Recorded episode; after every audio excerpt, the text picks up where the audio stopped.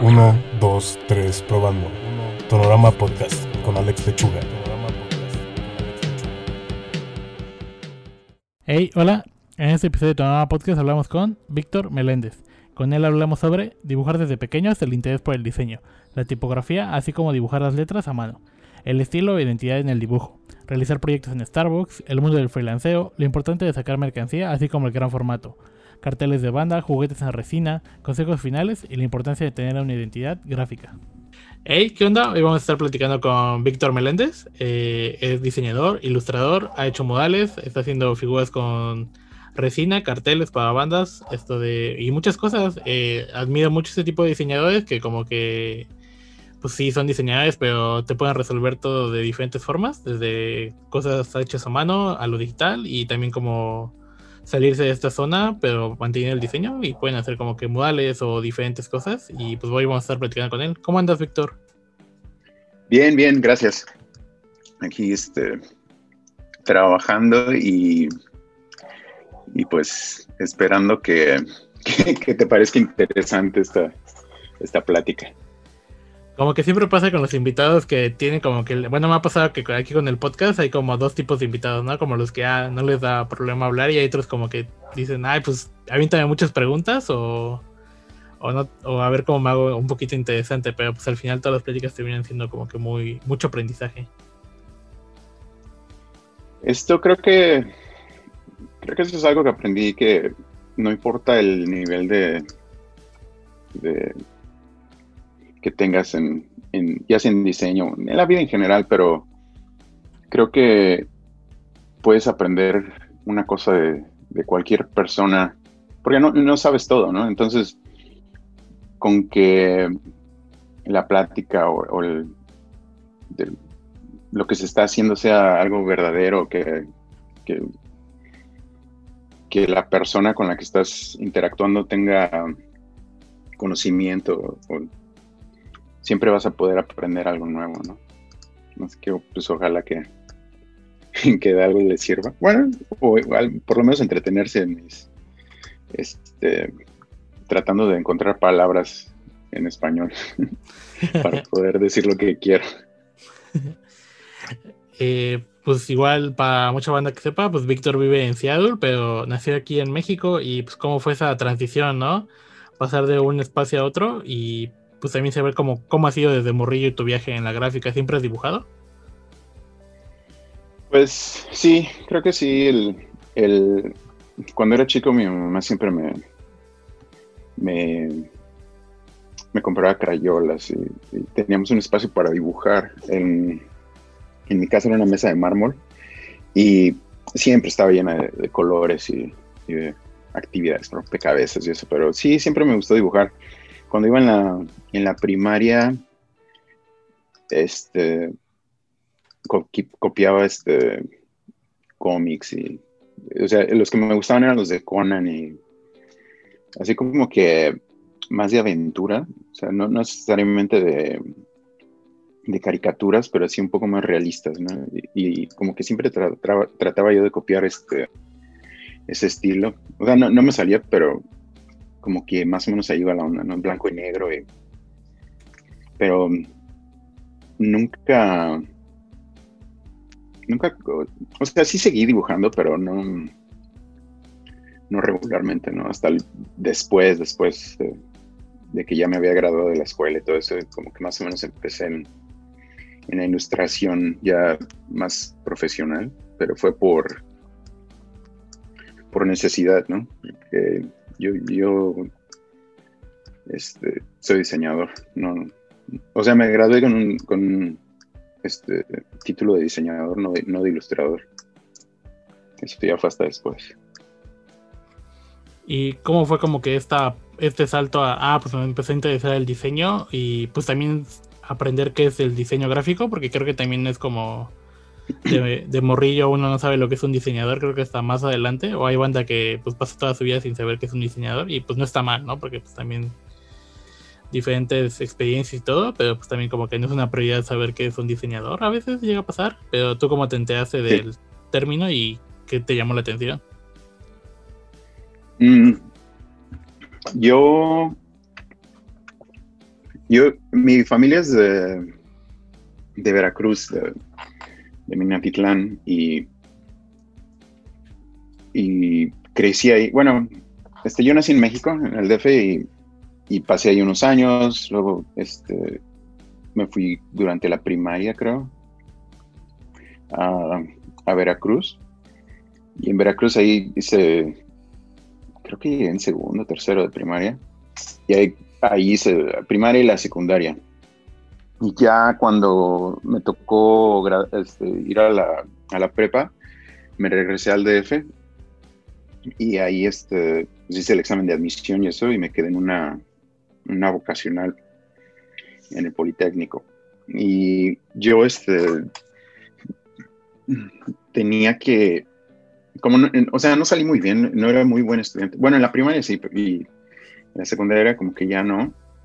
Y, el, y cuando entré a la prepa, no, pues era un mundo totalmente diferente para mí. Como que mi única opción era hacer algo técnico, eh, porque ahí quedé en, en, en, el poli. Y pues mis tíos también iban ahí y eso. Y me, me dijeron, no, pues este, haz eso y ya cuando salgas, si quieres, ya estudias otra cosa.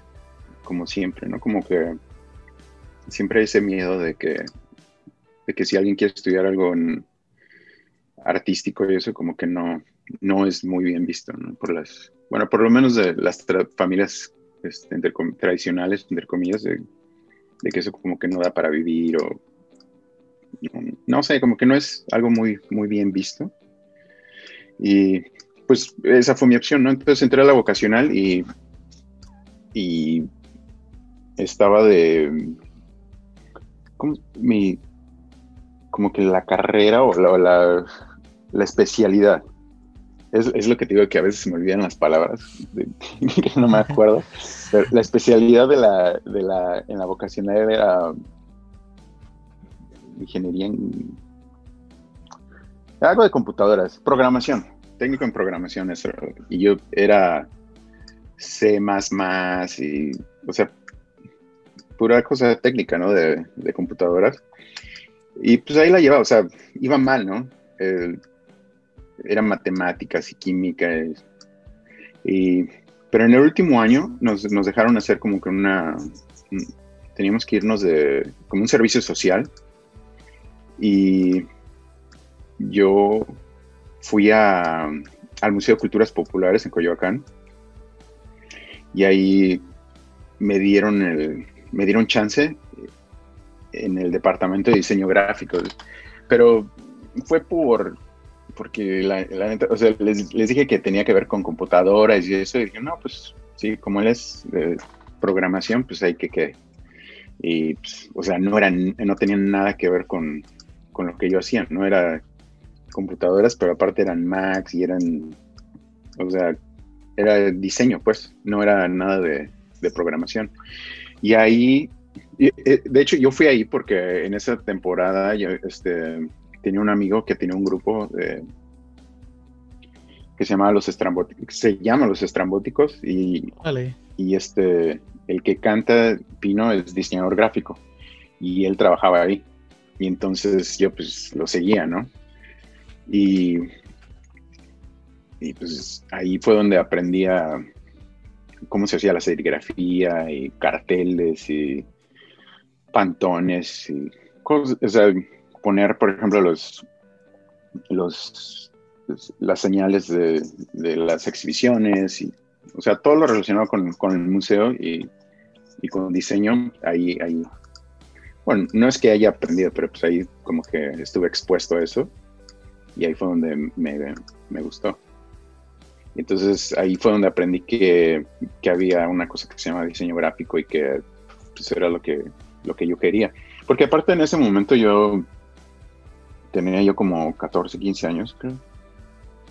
Y em, empezaba yo a hacer graffiti y a hacer cosas de esas. En, en, ese tiempo casi no había, estaba como que empezando, ¿no? Lo del taguear y moverse en, la ciudad. Y pues ya andaba yo bien movido con, con mis cuates y, como que esa era una manera de justificar este, el andar rayando y eso, como que decía yo, no, pues a lo mejor puedo utilizar esos, ese talento o ese, ese interés en, en, algo con el diseño. Pues como que ahí eso fue lo que con lo que siempre lo que tenía, eh, o sea, mi meta, ¿no? De, poder este, estudiar diseño y, pues no sé, vivir de, hacer dibujos o, de, no sé, de, hacer algo creativo. Oye, y con esta idea de que ya tenías en mente o de lo que habías visto que era como pues este sueño de vivir de hacer dibujos, cuando entraste a estudiar diseño ya tienes la idea de, ah, pues lo que salga lo voy a tratar de resolver con dibujos, porque a lo mejor no estoy estudiando ilustración, pero quiero resolver cosas en base a la ilustración, en diseño. Creo que sí, creo que eso siempre estuvo como que presente en creo que en, las, en, los trabajos que hacía yo de, diseño en la escuela siempre como que buscaba ahí una solución gráfica a los problemas y no sé, tratar de dibujar algo. Em, yo estudié diseño porque, o sea, había dos carreras en, la escuela que yo estudié. Y una era este, diseño gráfico, la otra era ilustración. Pero creo que eh, como que siempre tuve ese como que me imaginaba yo que era mejor que yo aprendiera las bases del diseño y ya luego podría yo aprender ilustración por mi cuenta. Y pues, como que creo que eso sí me ayudó porque es muy importante yo creo que aprender no sé, composición, o sea, o sea, cosas que sí pues, sí aplicas en ilustración, pero que las raíces son, o sea, de diseño, de composición, jerarquía, espacio negativo y eso. Pero, por ejemplo, tipografía, eso sí, creo que fue muy importante para mí y para o sea, para cualquier estudiante de diseño, ¿no? O sea, o sea, ¿cómo se llaman las grids? No sé, ¿cómo se dice en español eso? Eh, grids, eh, déjame acuerdo de la palabra también.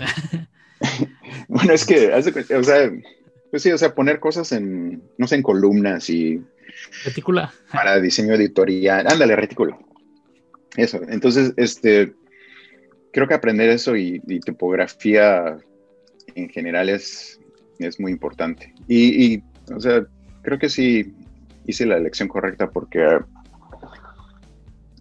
um, uso tipografía y, jerarquía en, o sea, casi todos los días, ¿no? En, diseño y en, y en, la misma ilustración, ¿no? Sabes que, o sea, para un cartel tienes que, lo más importante es la jerarquía, que es qué va primero, qué, es, qué se puede leer primero y eso.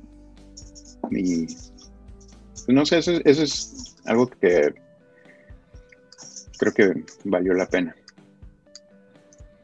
Sí, fíjate, yo también estudié diseño gráfico, pero igual era como, creo que también donde yo estudié no había como que, bueno, también no tenía conocimiento de que existían las carreras de ilustración, pero ya viéndolo en perspectiva, creo que sí ayuda mucho estudiar diseño, pues como tú dices, ¿no? Como que aprender esta parte de las jerarquías, esto de la composición, que creo que llega a ser muy importante, y más cuando se trabaja pues, en esto que tú haces, que son como a veces carteles o empaques, siempre la jerarquía de información y darle como este balance entre que se ve estético, pero se, sea legible, ¿no? Porque a veces puede ser como que muy estético, pero muy poco legible. Eso, eso. Eso sí. Y creo que es, mucha gente se da cuenta, ¿no? Porque eh, sí, este, he tenido conversaciones con amigos que es siempre lo mismo, ¿no? De que está chingón eso, pero la tipografía está bien fea, cosas así. Y de hecho, o sea, yo la neta, la tipografía siempre trato yo de hacer, no necesariamente usar fuentes, ¿no? Sino lo, que más me gusta a mí es el, hacerlas a mano, ¿no? El lettering. Pero, o sea, cuando, cuando haces eso, creo que los principios están en, en la tipografía, ¿no? Sí, aparte, bueno, no sé, creo que tiene algo muy bonito y honesto la tipografía hecha a mano, como que se ve pues, esta parte del handcraft y, y pues no sé, tiene, se ve muy bonita cuando se rompe el molde. Sí, y fíjate que eso lo aprendí por precisamente en la escuela cuando iba yo, tenía una maestra que, que se llama Robin, y ella fue de hecho la que me, me, me ayudó a entrar en, en, la escuela esa, Cornish, aquí en, en, Seattle. Y ella tenía un estudio de, de diseño que se llama Modern Dog, y, y ella fue la que como que me ayudó, bueno, este, le enseñé, hubo, hay un, un, evento que se llama el Día Nacional del Portafolios aquí en Seattle. No sé si todavía lo hagan, pero, pero ese día, haz de cuenta que varias escuelas, no solamente aquí, sino del noroeste en general, así de Utah, Colorado, y esos vienen aquí a representar a su escuela y los estudiantes de, pues, de escuelas de aquí, de la zona, van y muestran su portafolio. De, la mayoría de, de, proyectos escolares y, y, o sea, y les dan críticas, les, dicen que como que la escuela que, está buscando, qué le deberían de poner y, o sea, les, les dan asesoramiento en, en, en, en general, ¿no? De que ¿qué les, les vendría bien poner en su portafolio si quieren atender a, a, una escuela específica? Y pues yo tuve una junta con ella y ese día ella estaba con representando a Cornish esa vez. Y yo, bueno, en esa temporada yo estaba yendo al Community College, que es desde cuenta como, como una escuela así del gobierno, de como que universidad así en general. pero estaba yo tomando unas clases de, diseño y ese, ese fue otro problema en, general porque, o sea, yo llegué aquí, no, no hablaba inglés, ¿no? Pero empecé a trabajar y empecé a como que aprender inglés y ya una vez que ya aprendí un poco más, como que me aventé a, ir a la escuela porque, o sea, siempre sabía yo que, iba yo a tener que estudiar, ¿no? Que tenía yo que, que hacer algo.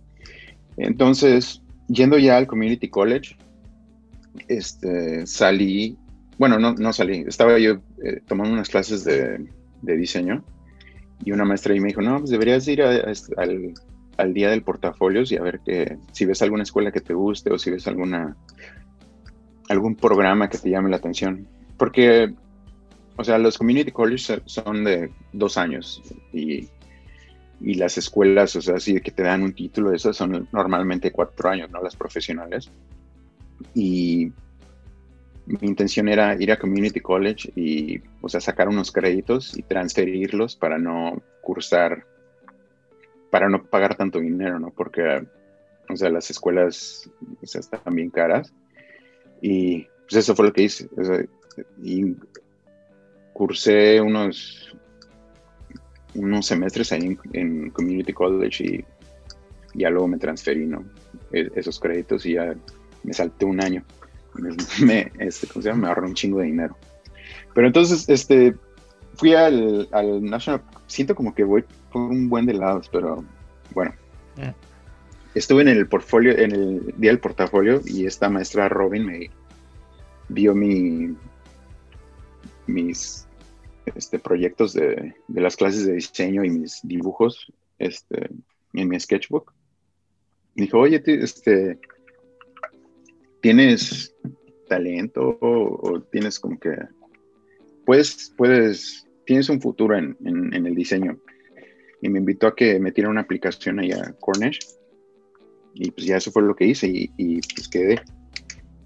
Y y ya ahí fue ya cuando, cuando empecé a estudiar diseño gráfico.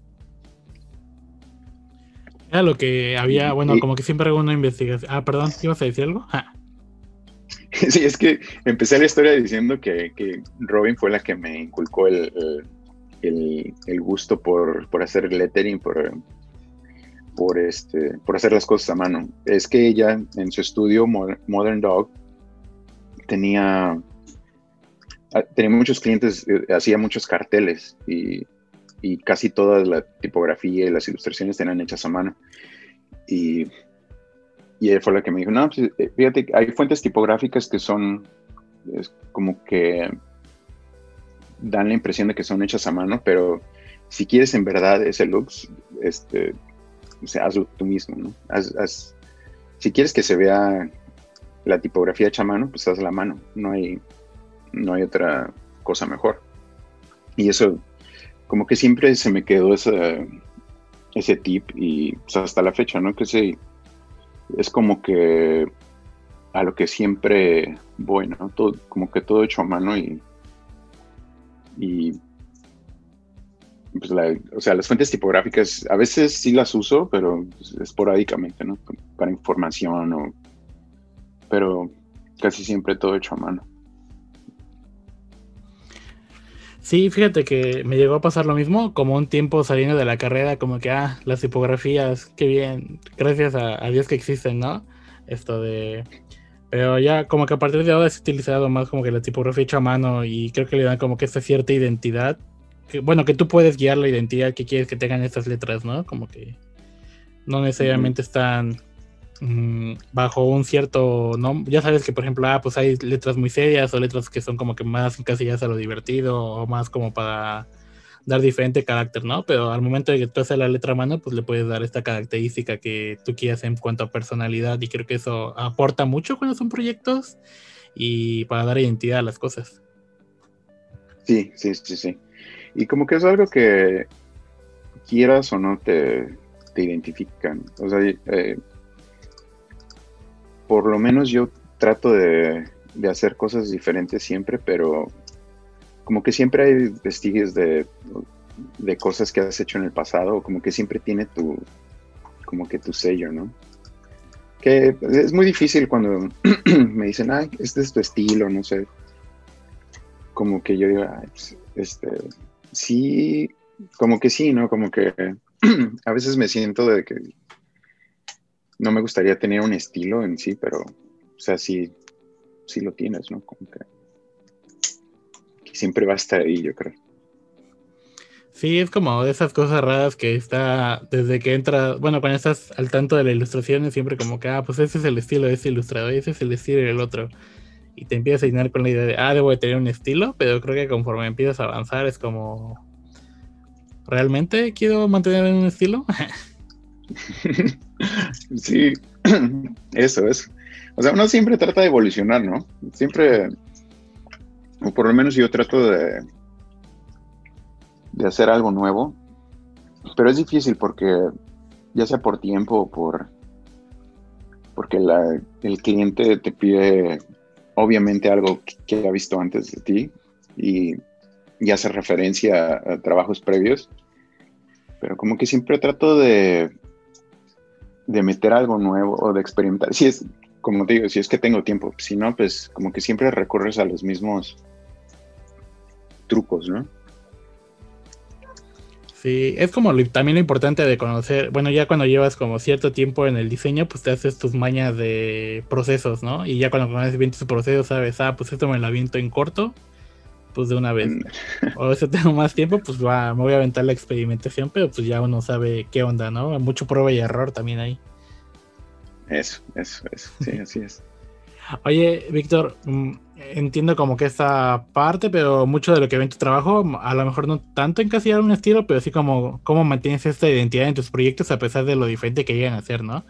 Esto de desde hacer cosas como para marcas grandes como Starbucks o hacer cosas como más freelance, eh, veo que todo tiene como pues esta identidad muy marcada, ¿no? Que es como que esta gráfica muy mexa, porque pues también es de ahí y muy enfocada a lo que es el grabado y cosecha a mano. Eh, ¿Cómo haces para que a pesar del, del, proyecto sigas manteniendo esta identidad tuya? Em, no sé, yo creo que primero lo que trato es, o sea, resolver el problema. Eh, eh, afortunadamente cuando cuando trabajaba yo en Starbucks, estuve como 10 años y empecé ahí saliendo de la escuela. Y ahí fue donde, o sea, empecé a, ya a, ilustrar. Pero te digo, fue por necesidad, ¿no? De que daban un proyecto y hay que hacer una, una estampa o algo. Y pues, o sea, yo nunca, no sabía ni cómo, o sea, no, no, no tenía yo idea de cómo se hacía la ilustración. Eh, siempre hacía yo pero, dibujitos aquí y allá, pero aprendí de, ver a otros, a otros ilustradores que, o diseñadores que trabajaban ahí. Empecé a preguntar, ¿no? Y a copiar sus métodos. Eh, tuve un poco de experiencia, que digo, cuando estaba en Cornish, que una, una de las clases que, que tuve fue con, con Robin, con, con, con Robin Ray de Modern Dog y era una clase de... No me acuerdo cómo se llama, era de diseño en general, pero uno de los proyectos fue hacer carteles. Y, y ahí fue más o menos como que nos explicó cosas técnicas, aparte de, de,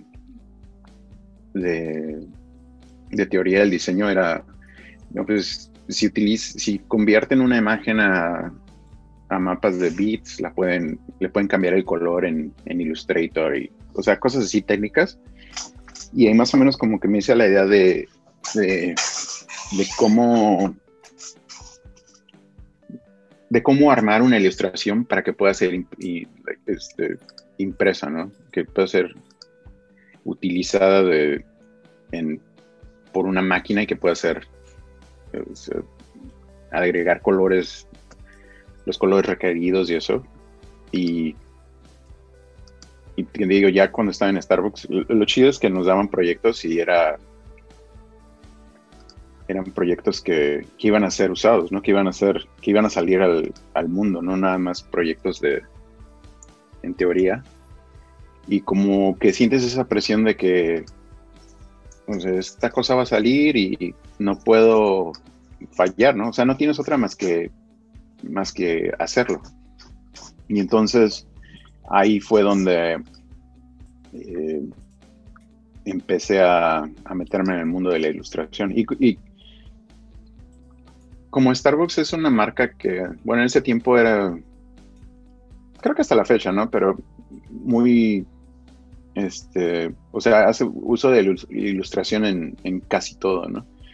Eh, obviamente hay campañas y eso donde se utiliza la fotografía, pero en ese entonces muchas cosas eran hechas a mano, hechas, este, que se veía como que ese elemento de manual de, que alguien humano lo hizo, ¿no? Y desde la tipografía hasta la ilustración. Y ahí fue cuando más o menos empecé a encontrar el, estilo, si quieres, de que traía yo. Creo que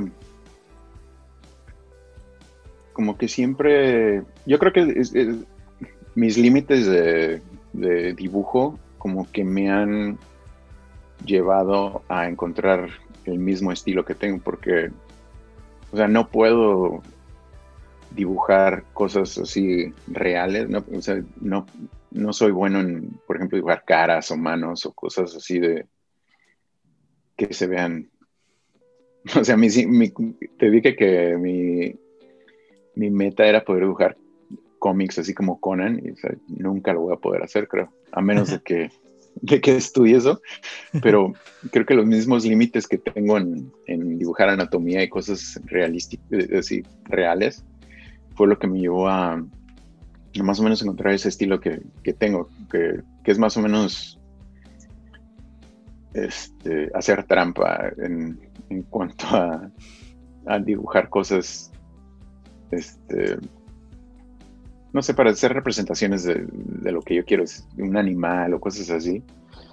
Creo que siempre trato como que de hacerlo un poco más burdo para poder escaparme de esa responsabilidad de, de dibujarlo bien, porque pues, no puedo.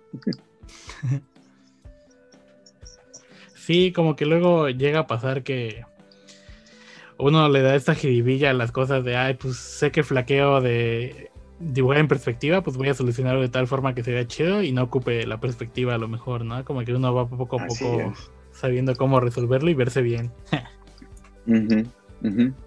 Sí, y yo creo que, o sea, es como un arma de dos filos, pero pues, si, si te ayuda a encontrar el estilo, si te ayuda a, hacer algo este, personal y que sea original, pues, o sea, es algo bueno, ¿no?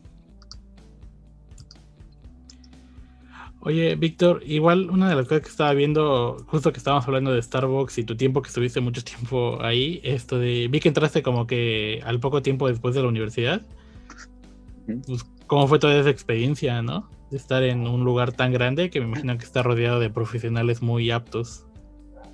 Sí, fíjate que en, en, el último año de, de, la carrera de diseño, igual no te dan este oportunidad de, de, hacer créditos yendo a una, a una, ¿cómo le llaman? Internship, así como servicio, yo creo. Prácticas. Y sí, ándale eso. Y mi maestra, Robin, tenía un amigo que trabajaba antes con ella que se llama George Estrada. Y él en ese tiempo era diseñador allí en Starbucks y me dieron una entrevista para... Creo que cada semestre creo agarraban nuevos este, alumnos este, de varias escuelas y les daban oportunidad de hacer su práctica ahí. Y fui a una entrevista y pues, me, me, aceptaron y ahí fue cuando en el último año de, la carrera empecé a, a, ir a Starbucks. Pero, o sea, yo la carrera fue súper pesada porque tenía yo que trabajar y tenía yo que, o sea, yo vivía como, no vivía yo en Seattle todavía, vivía en las afueras, en Tacoma y Auburn, unas ciudades de aquí. Se hace cuenta que paraba yo en la mañana, no sé, a las 7 y luego iba Seattle, tomaba como una hora por el tráfico. Clases, luego saliendo de clases iba yo a trabajar a UPS en ese tiempo y, o sea, no sé, de 7 a 3 en la escuela y luego de 4 a 11 de la noche trabajar y luego llegar a la casa hacer la tarea y, o sea, no dormía yo, o sea, vida de estudiante, ¿no?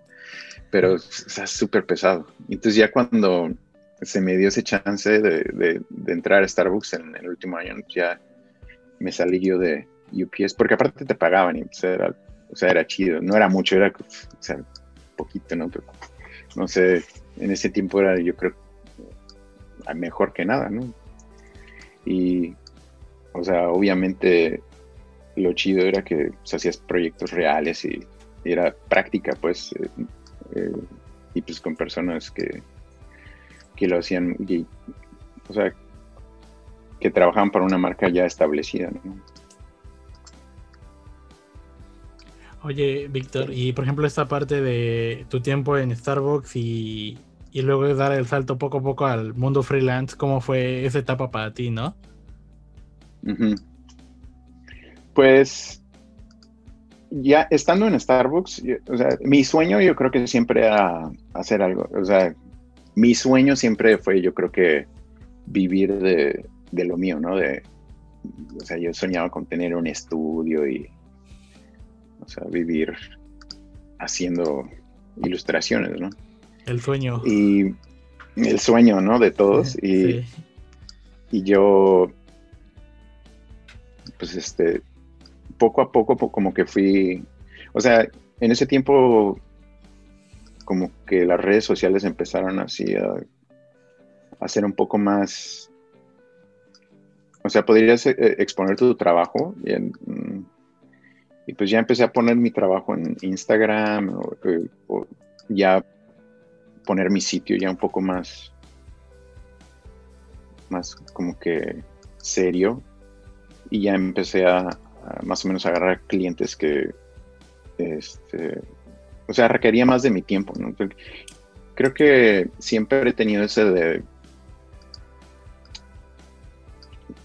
como que la necesidad de estar trabajando, de, o sea, saliendo del trabajo siempre llegaba yo a mi casa y a, dibujar más, ¿no? O hacer otra cosa.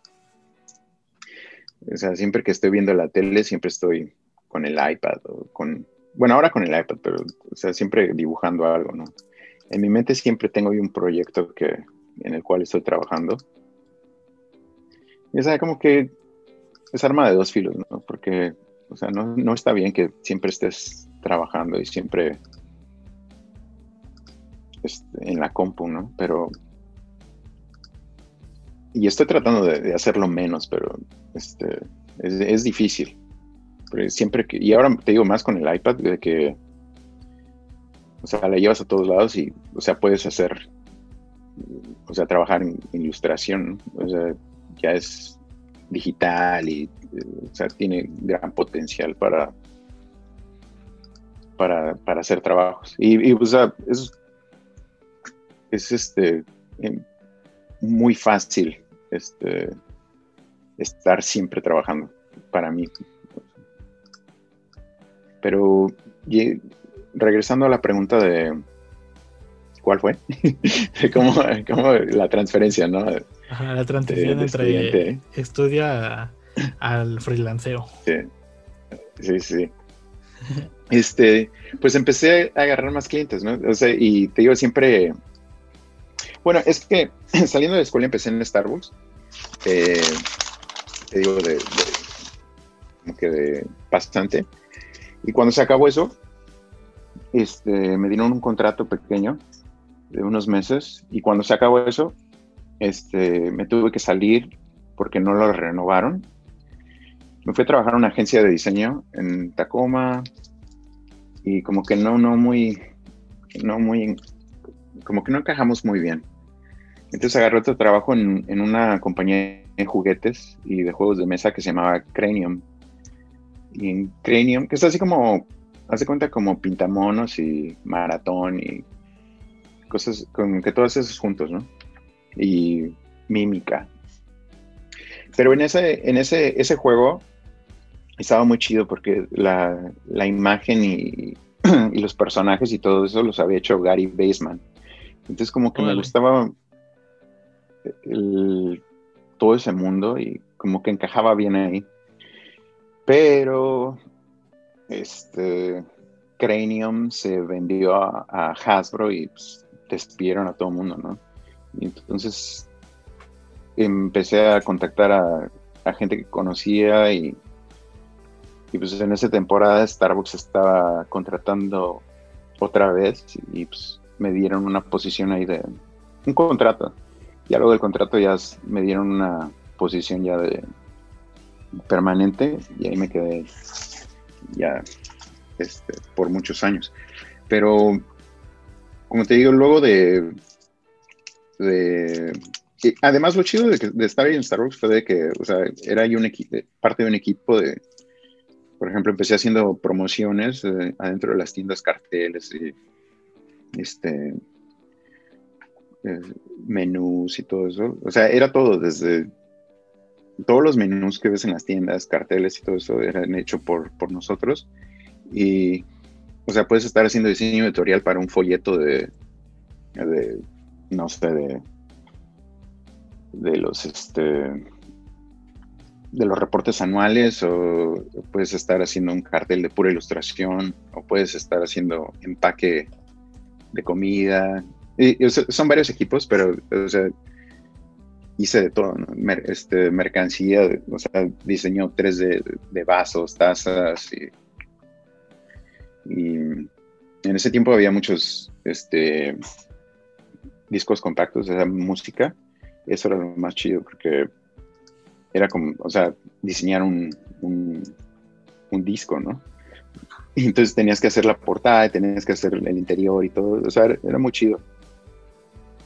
Y, esto fue, o sea, aprendías de, de, cómo imprimir en papel, cómo imprimir, no sé, en metal, en, cerámica, y, y lo chido es que este, podías ir a, no sé, a la fábrica donde imprimían esto y aprender del impresor de ahí y, tenías autoridad para, para, cambiar cosas, ¿no? Que eso era, o sea, es muy, no sé, como que me, daba miedo, ¿no? Porque, o sea, parar la, la, imprenta por un color y todo el mundo te está mirando, era mucha presión, ¿no? Pero pues, así se aprende.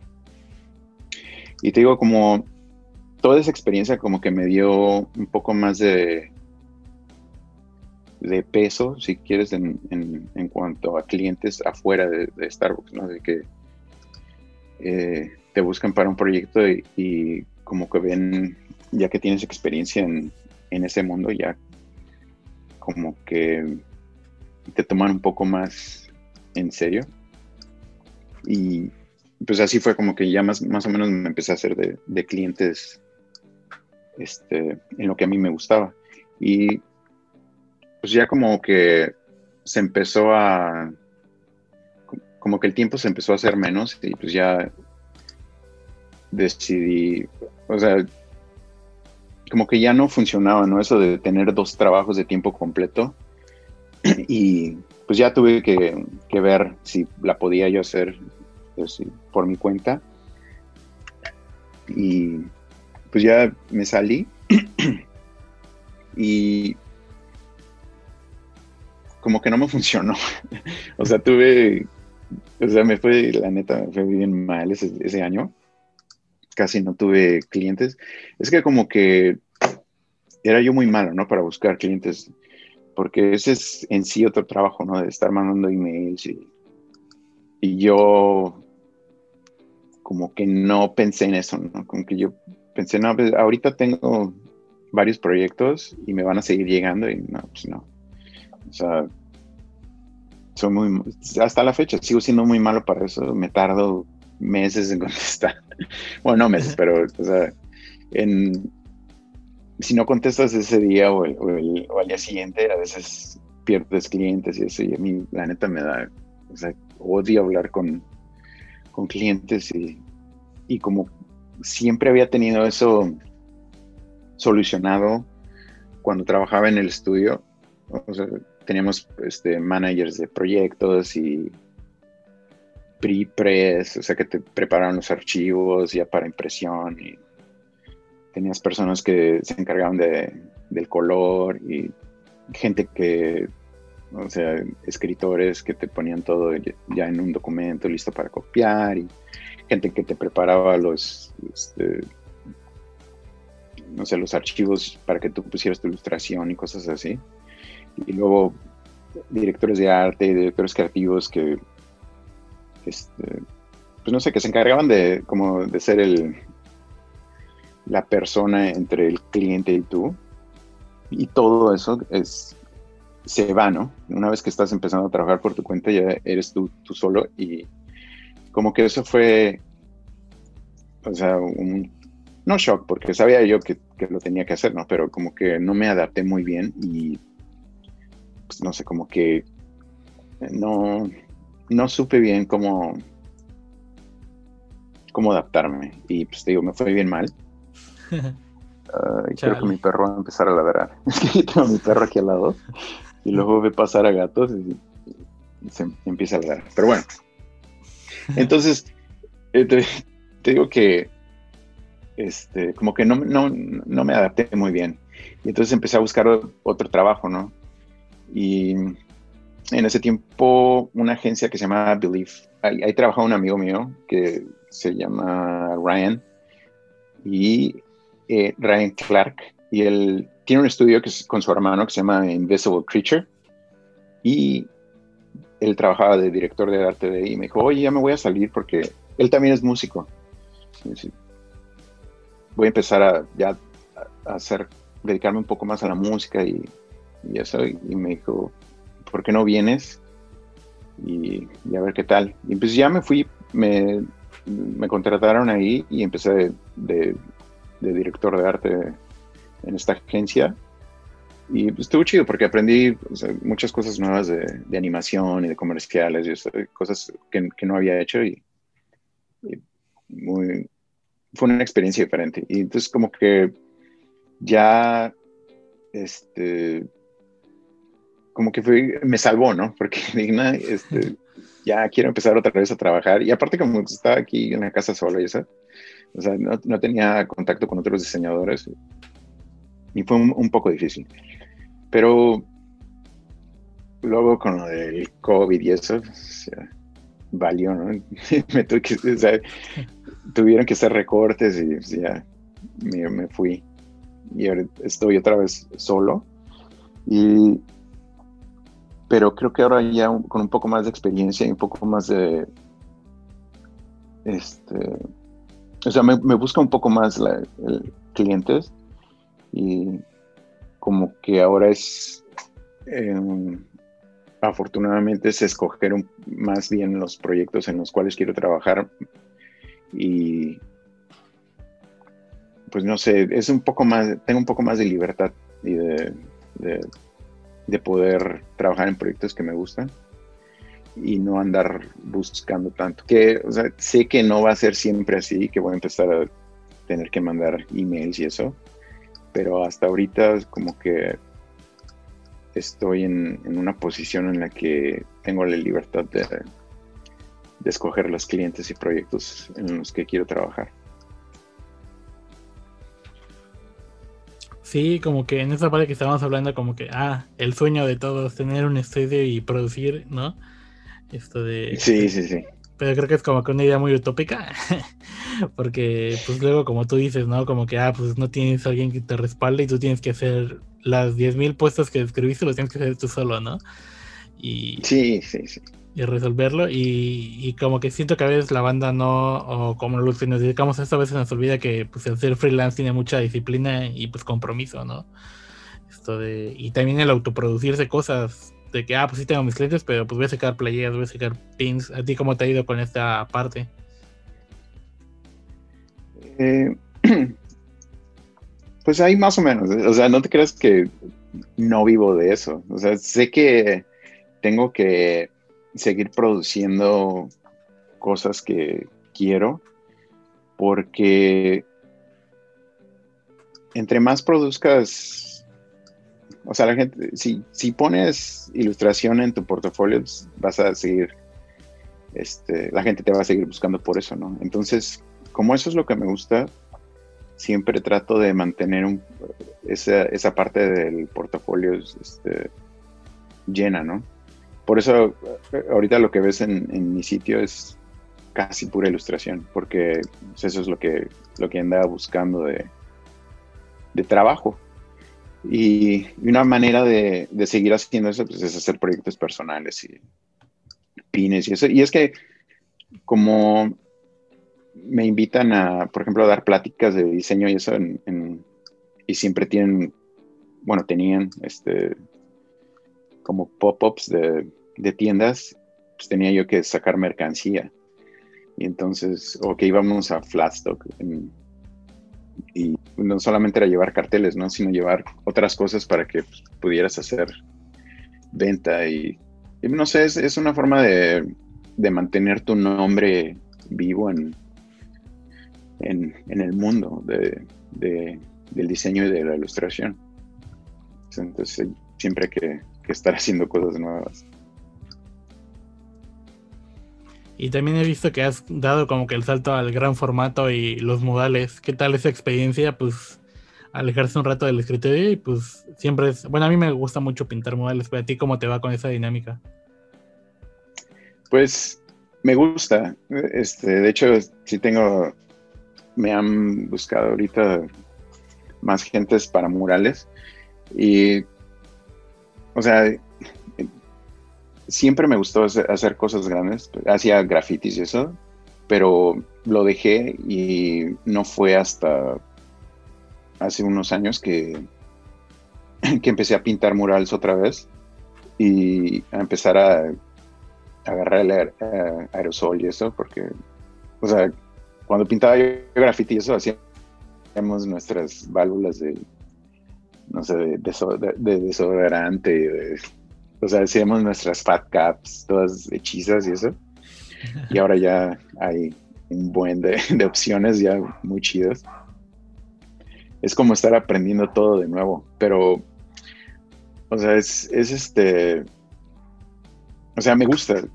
Lo, lo malo es que, o sea, hay que, para mí es como que un trabajo doble porque hay que diseñarlo, o bueno, por lo menos yo como que lo diseño en, chico y luego hay que hacerlo grande y como que es trabajo de diseño y luego hay que hacer la ejecución, entonces es como que, chale, es mucho trabajo, ¿no? O sea, sí me gusta, pero a veces es, es mucho trabajo.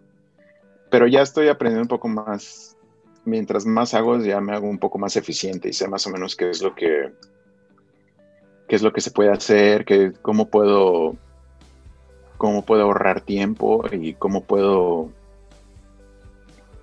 este, mejorar la técnica para, para que me para que me rinda, ¿no? Para que pueda yo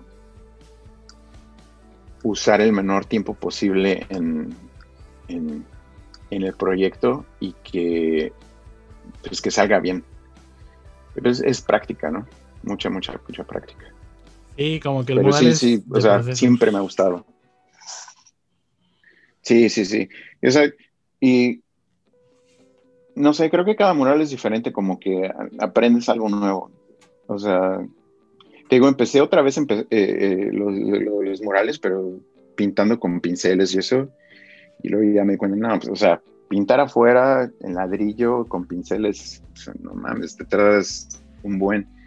Y entonces ahí es cuando empiezas a, a balancear y pensar que, que tiene mejor, o sea, si utilizas una, botella de spray, o sea, te tardas 10 minutos y si utilizas el pincel te tardas una hora, ¿no? En cubrir la, misma área.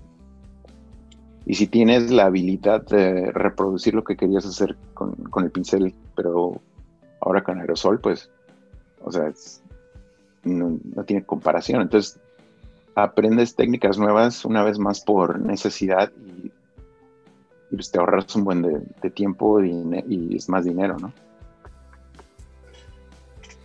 Sí, como que son las cositas que van saliendo en el mundo, como que, como en todo, ¿no? Prueba y error y conforme uno va haciendo más, va viendo qué trucos le sirven y cuáles no. Ándale, ándale, así es. Y pues ahora, sí, me han llegado más proyectos de murales y no sé, como que ahora igual, ¿no? Este, tienes, mientras más murales tengas, más gente te va a buscar para eso y vas a poder cobrar más, vas a poder agarrar los proyectos que, que te gusten más. Sí, es lo, lo chido.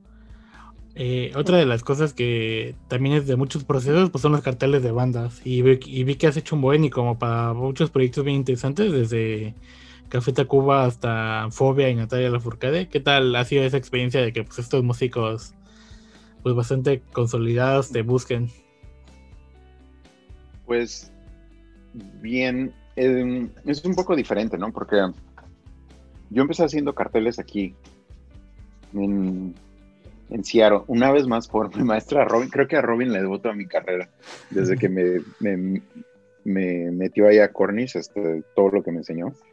Pero la neta sí es una de mis, influencias más grandes. El, no solo ella, sino Modern Dog como estudio.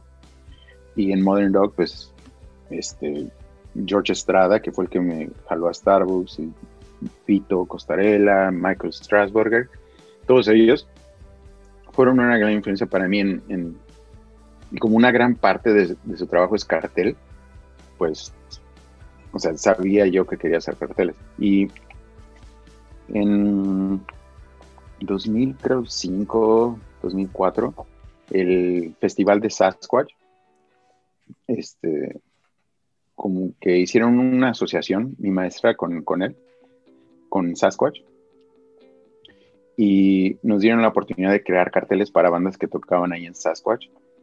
Y no tenían mucho dinero, pero pues nos daban dos boletos y podíamos ir al, al festival. Y pues estaba chido, porque o sea, era grandísimo y nos dejaban vender los carteles y aparte nos daban pases y estaba, muy bien. Y así fue como que empezamos a, empecé yo a, meterme en el, mundo del cartel. Y lo seguimos, lo, seguí haciendo todos los años que estuve ahí en, en la escuela y luego saliendo de la escuela, cada año hacíamos carteles para bandas de Sasquatch, del Festival de Sasquatch. Y ahí fue cuando empecé a llevar algunos de ellos a, México.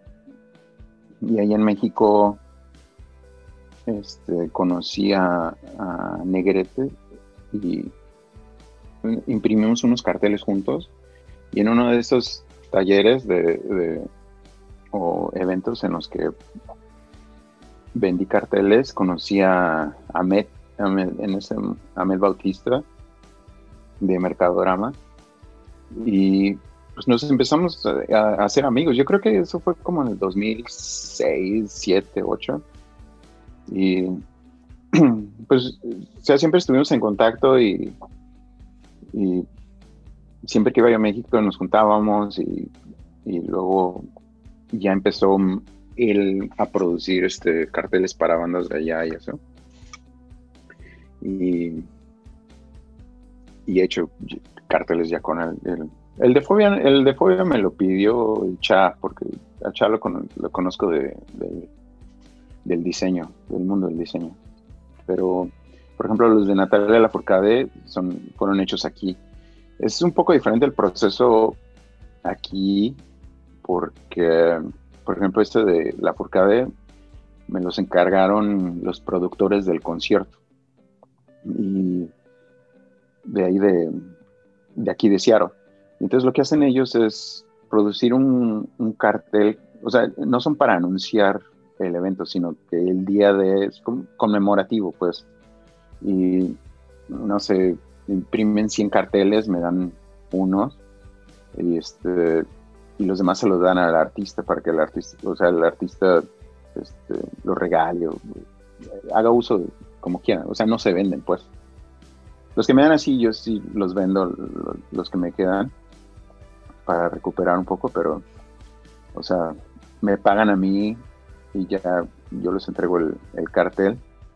Y pues esa, vez que vino Natalia sí estuvo chido.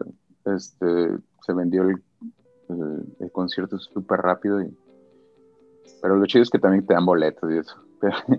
Pero, es un poco diferente, ¿no? O sea, en, México se hacen más para vender. en o sea, como mercancía, pues.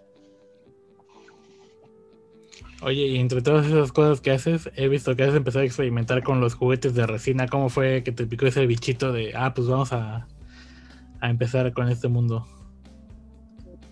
Es, es porque soy un coleccionista o acumulador o como le dicen a los hoarders de, pura basura, güey. Tengo un chingo de, muñecos de, de todo. Pero, este, no sé, siempre me gustó coleccionar figuras, ¿no? O sea, he tenido de, de todo, desde luchadores hasta, o sea, lo que más colecciono ahora son sofuri japonés o figuras de vinil de, de artistas. Y pero siempre, como que siempre tuve esa idea de, hacer una figura yo. O sea, tengo figuras de Sobek, de cuando Sobek hacía el, santo y sus propias figuras. Y no sé, siempre, siempre me llamó la atención y ahora como que tengo un poco más de la noción de, de cómo es el proceso. O sea, o sea, no en sí, pero en cuanto a diseño, de crear algo, crear un personaje y poderlo, poderle dar vida en 3D. Este, como que quise tratar eso y empecé a, experimentar con la escultura. Es, muy difícil para mí porque no soy muy bueno, entonces el no ser muy bueno me, me toma más tiempo en, producir una figura que me quede como yo quiera, porque en, mi mente tengo una, tengo una imagen, tengo como que una meta, pero como mis, mis habilidades no son tan buenas, no llego ahí y es muy frustrante, como que te digo que el, el proceso me lleva un buen porque digo, tengo una imagen en la cabeza y luego como no es, no es muy bueno para todavía para hacer escultura, me tardo, no sé, un buen en hacer una cara y luego la, la deshago porque no me gustó y luego la vuelvo a hacer y no sé, me tardo, pero pues ahí la llevo, ¿no? Empecé a armar este, empecé con, con este, hacer esculturas con, con arcilla y, aprendí cómo hacer moldes con silicón y luego hacer este, los vertidos con, resina. Es un proyecto, un proyecto, como que un proceso muy elaborado, pero me gusta, me gusta poder producir algo que, que sea en 3D, que, que, se pueda agarrar y que puedas ver detalladamente, aunque no, esté muy bueno, pero no sé, como es, algo nuevo para mí y, espero poder hacer más cosas y no sé, sacar algo, algo pronto que en un número de piezas limitadas o algo así. Y, poder, aunque el, mundo está un poco saturado de, cosas, de juguetes, especialmente de, juguetes de, artistas, pero no sé, como que me, llama mucho la atención. Mi sueño es hacer un sofubi japonés, pero para entrar a ese mundo creo que es muy difícil. Tienes que conocer a gente en Japón y casi casi estar ahí. Pero no sé, creo que México está produciendo un poco más de, de vinil. Creo que igual se puede hacer ahí. Hong Kong, pero mi sueño es japonés. Algún día. Hay tiempo, hay tiempo, hay que darle. Oye, Víctor, para ir cerrando el podcast, nada más dos preguntas más y, procedemos a despedirnos. La primera es, digamos que un día despiertas y no eres Víctor Meléndez, pero lo primero que haces es ver el trabajo de Víctor Meléndez. ¿Qué crees que pensarías? Mm. Híjole, quién sabe. Yo creo que uno es. Em, hay veces que veo cosas que hice y digo, ay, güey, este me quedó bien chido, o sea, está muy chingón. Pero a veces que creo que mientras estás haciendo una cosa o lo odias así completamente, que es que asco, o, o, te va gustando, ¿no? Eh, pero yo creo que últimamente tienes que ser fan de tu trabajo o, o, porque pues eso es lo que, lo que produces, ¿no? O sea, si, haces algo es porque piensas que, está bien. Eh, a menos de que tengas un, una, un brief o algo que tengas que contestar de una manera específica, que, ¿qué pasa, no? De que te dan un proyecto y tienes que solucionarlo de una manera en la que ellos te dicen, que el cliente te diga, pues así lo tienes que hacer. Pero la mayoría de las veces creo que los proyectos o las ilustraciones que haces son producto de, de tu sensibilidad, de tu gusto y conforme vas experimentando creo que ese gusto se va refinando porque pues es la práctica, ¿no? Creo que y me pasa, ¿no? Cuando veo proyectos así viejos, la mayoría de las veces pienso que podrían ser mejorados con cosas que sea ahora. Y creo que, este, pues no sé, ahorita lo que estoy haciendo, la mayoría de las cosas me gustan y si viera yo mi trabajo sin saber que, lo hice yo, yo creo que, no sé, este, por lo menos me llamaría la atención. yo creo que diría, a ver, ¿esto qué es? Porque creo que esa sensibilidad este, la tendría yo, pero no sé, como que me llamaría, ¿no? Me llamaría a curiosear. No quiero decir que me gustaría porque sonaría bien mamón. no puedo, no puedo decir que no me gustaría porque sería ilógico, ¿no? que no me gustara lo que yo hiciera. Y ya para cerrar el podcast, esto de cuál dirías tú que es la importancia de que tengas tu propia identidad gráfica, porque he visto que como que en tu sitio web pues tienes como que tu logo y lo mantienes en varias cosas. E igual como qué consejos le darías a la bandita que está empezando en este mundo del diseño. Ah, creo que cuando tienes una identidad gráfica, en este caso, la, si utilizas tu nombre, eso, es como que una necesidad o es más o menos como que tu representante en el mundo del diseño. Si eres, eh, es como una, una, marca, ¿no? Tienes que tener consistencia y tienes que tener este repetición para que la gente se familiarice contigo y pueda pueda verte donde en un, en un mundo saturado de, de, otros diseñadores, ¿no? Y que si eres consistente y tienes una marca este, no establecida, sino que una, marca consistente y que te apegues a ciertos principios de, de marcas en general, el branding, si quieres, este, hace ver que tienes conocimiento y que tienes este, la capacidad de, seguir reglas de diseño, seguir este, o de branding o marketing. Y se crea una impresión y, creo que eso a la larga te puede ayudar. Eh, y puede ser que te identifiquen más fácil. Si, ven lo mismo en varias, varias redes o, en, o ven en carteles o cosas así, es más fácil que la gente identifique tu nombre y, pues, no sé, como que te pone más arriba de, cuando no.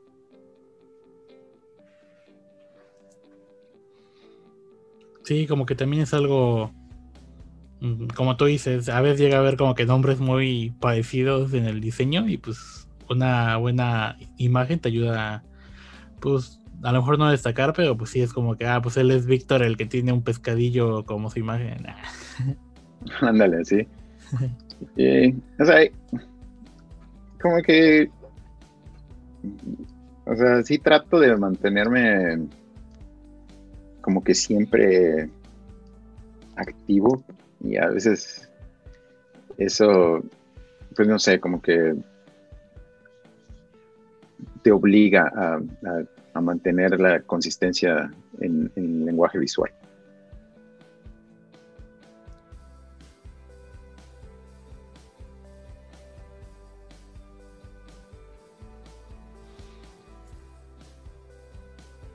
Hola, hola, hola, probando. Hey, ya.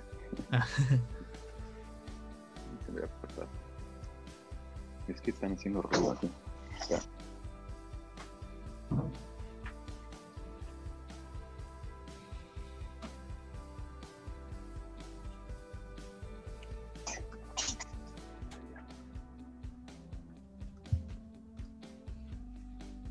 ¿Sí me escuchas? Sí, sí te escucho, Víctor. Ah, ¿En qué íbamos? ¿Ya acabó? pues puedes cerrar como dándole algún consejo a la bandita que está empezando en el mundo del diseño e ilustración y con eso. Mi consejos, no sé. Es que no sé si sea yo la persona indicada, pero eh, yo creo que uno técnico sería que, aprendan tipografía. si, son este diseñadores o ilustradores o diseño, eh, principios del diseño, ¿no? Composición, pero tipografía creo que es muy, muy importante. Y en cuanto a otras cosas, yo creo que obviamente tratar de, encontrar una identidad propia, pero pues eso toma mucho tiempo, y, pero es con práctica y con, con trabajo, mucho trabajo, porque... Pero ahora es, creo que es un poco más fácil hacer eso, como que a mí me tomó mucho tiempo es aprender, bueno, primero en primera a ilustrar las cosas técnicas y, los procesos, pero mis este, las cosas en las que me inspiraba y, eran súper reducidas, ¿no? No había, o sea, sí había internet, ya, ya empezaba más en internet, pero no había Instagram y eso, o sea, cosas muy, muy fáciles. Y ahora creo que es un poco más fácil aprender cosas por YouTube y tutoriales y eso. Y creo que es muy fácil aprender, bueno, es más fácil aprender ahora y, poder experimentar y, usando las herramientas que, estén a tu disposición, mm, puedes encontrar ese estilo un poco más fácil, pero, o sea, la neta es trabajando, trabajando y experimentando. Pero ese sería tratar de encontrar otro estilo, pero a, base de, trabajo. Son buenos consejos, Víctor. no, pues ya, ya, uno ya viejo ya, ya se la sabe. pues muchas gracias por el tiempo, Víctor. La verdad me lo pasé muy bien platicando. Eh, aprendí mucho igual. Y pues qué chido que alguien que te gusta su chamba, pues dé la oportunidad de hablar. O sea, tú en este caso dándote la oportunidad de poder hablar conmigo es muy chido. Eh, gracias por el tiempo y pues no sé si quieres mandar saludos o decir adiós. saludos. No, no sé a quién le mando saludos. Pero no, venamos a decirte gracias. Este, espero que, no sé, que les sirva de algo o que por lo menos de que hubieran estado entretenidos por mis balbuceos, no sé. Y pues no sé. este, si tienen, no sé, preguntas, mándenme email, pero me voy a tardar meses en contestar. Tú eres el testigo de que me tardo un chingo. Así no, sí. Pero este, síganme ahí en, en las redes, que a veces estoy tratando de publicar más, pero la neta me da hueva. Suele pasar. Pues bueno, nos vemos en el siguiente episodio de Tonada Podcast. Adiós. Adiós. Esto fue todo. Muchas gracias por escuchar Tonorama Podcast con Alex Lechuga.